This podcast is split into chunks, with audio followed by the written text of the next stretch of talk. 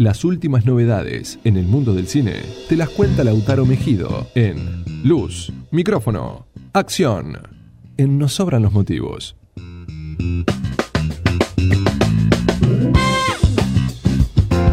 ¿Está el locutor nacional Lautaro Mejido del otro lado? Sí, querido amigo, ¿cómo le va? ¿Cómo te ¿Todo va? bien? Uy, qué enérgico, qué bien. ¿Cómo te va?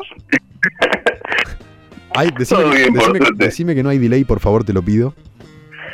Sí, pero ya me acostumbré, digamos que Eso habla de ser cojudo, mi compañero. Muy bien. hay que usar la fuerza del enemigo a, a nuestro favor. Claro, qué bien. qué- te felicito. Muy bien, la verdad me pone contento.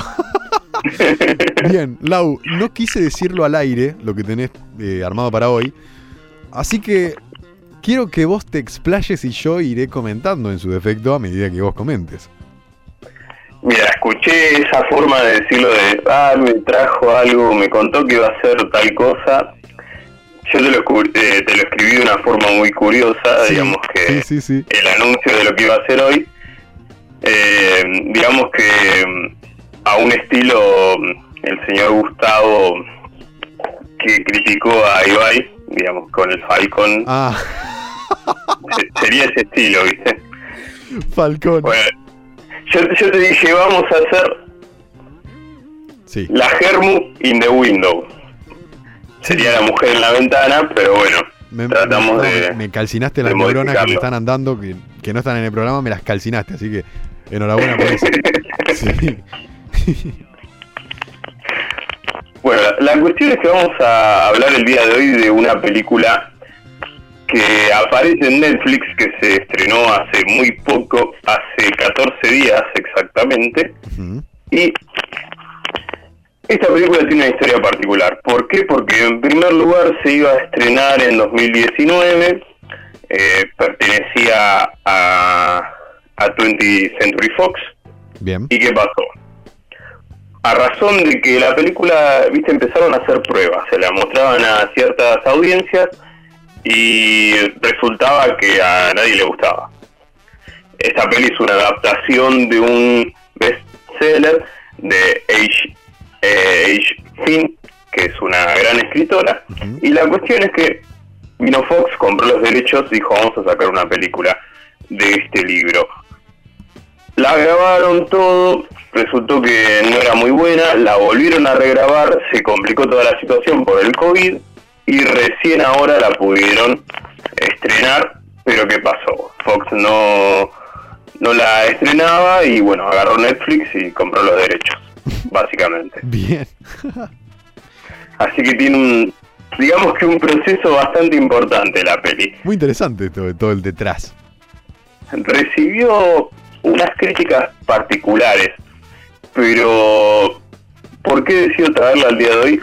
Porque a nivel fotográfico es muy buena y la premisa también está interesante. ¿Por qué? Porque trata de una mujer que sufre de agarofobia y a razón de, de tener esta enfermedad se ve obligada a vivir en su casa y está hace más o menos 10 meses encerrada. Tenés ahí, perdón que te interrumpa, pero tenés, refrescame por favor la memoria, no puedo seguir prestándote atención si no me decís cuál era la fobia, agarofobia. Agarofobia. ¿Qué pasa con la agarofobia? Es una, una fobia en la que uno siente que está en un lugar diferente y empieza a tener eh, miedos de esos lugares, de las situaciones. Es como que empezás a ver situaciones que no existen, empezás a sentirte Uy, no. eh, en un lugar en el que no estás. Entonces, ¿qué sucede? Llega por momentos a sentirse que estás viendo una película que en realidad no está en el lugar que te muestran. Ah, sé si se o sea, te muestra la, la alucinación de la protagonista, te muestra. Claro, entonces sería una historia que está no construida en un escenario real por momentos, sino que construida en la cabeza de esta persona que es la protagonista, que la, la, la actriz es Amy Adams, una gran actriz, Sí, total. y la verdad que retrata muy bien el tema de la fobia. ¿Por qué? Porque resulta que esta chica, al sufrir este trastorno, se queda todo el tiempo la pieza de su casa mirando a través de la ventana. Tiene una cámara, empieza a sacar fotos y resulta que justo esa ventana da a la casa de uno de sus vecinos. Y empieza a ver situaciones extrañas, pero a su vez ella tiene agarofobia. O sea, Entonces empieza a sufrir cierto trastorno de ansiedad eh, al ver situaciones que ella las siente como reales. Entonces por momentos no sabes si estás viviendo una situación muy tensa, si es que a ella le está pasando eso, si es que no, si es que es una alucinación. Entonces, es una película que en cuanto al argumento por ahí resulta medio confuso. Ya es, es medio raro el hecho de, de decir todo lo que va sucediendo en esta trama. Pero ¿qué pasa? En un momento sucede un asesinato en esta casa del frente y ella lo ve. Entonces no sabe si llamar a la policía o no. A su vez sus vecinos medio que la intimidan.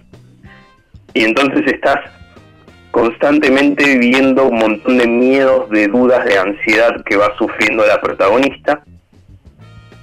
Y ella está con, con esa enfermedad que, que la trastorna todo el tiempo. Claro, y el hecho de, de mostrarle al, al espectador la alucinación, las alucinaciones del, de la protagonista hace que también el, el, el, que mira la película se sienta en una encrucijada.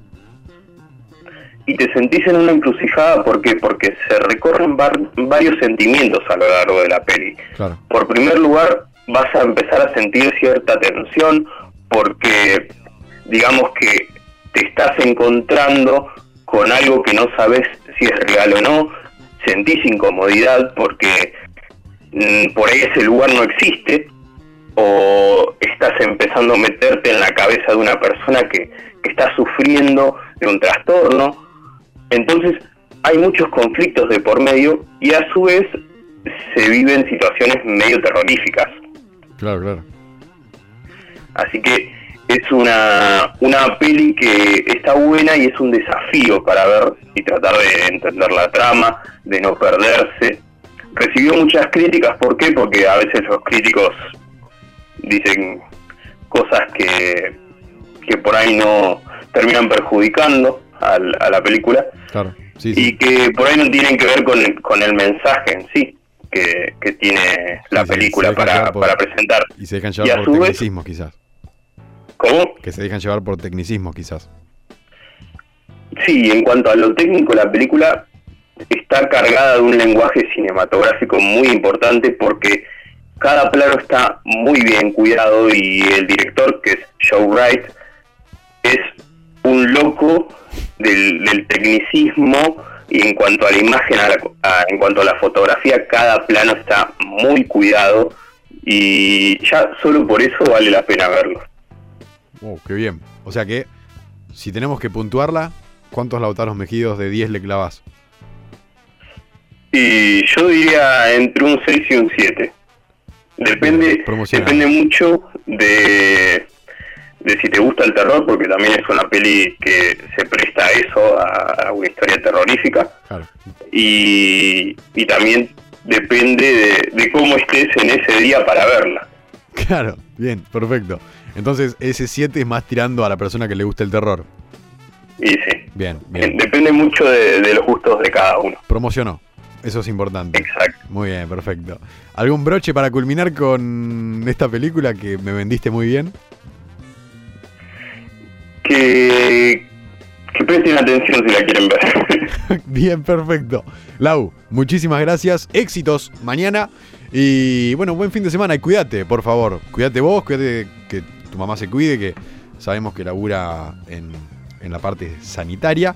Así que esperemos que todo siga derecho, ¿no?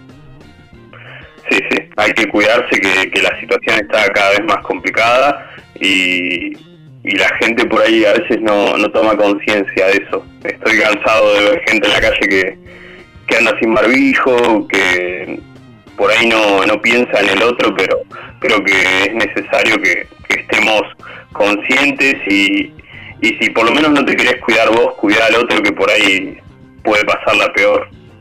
Cuidándonos, nosotros estamos cuidando a todos. Lau, te mando un abrazo gigante y como te decía, éxitos mañana y buen fin de semana.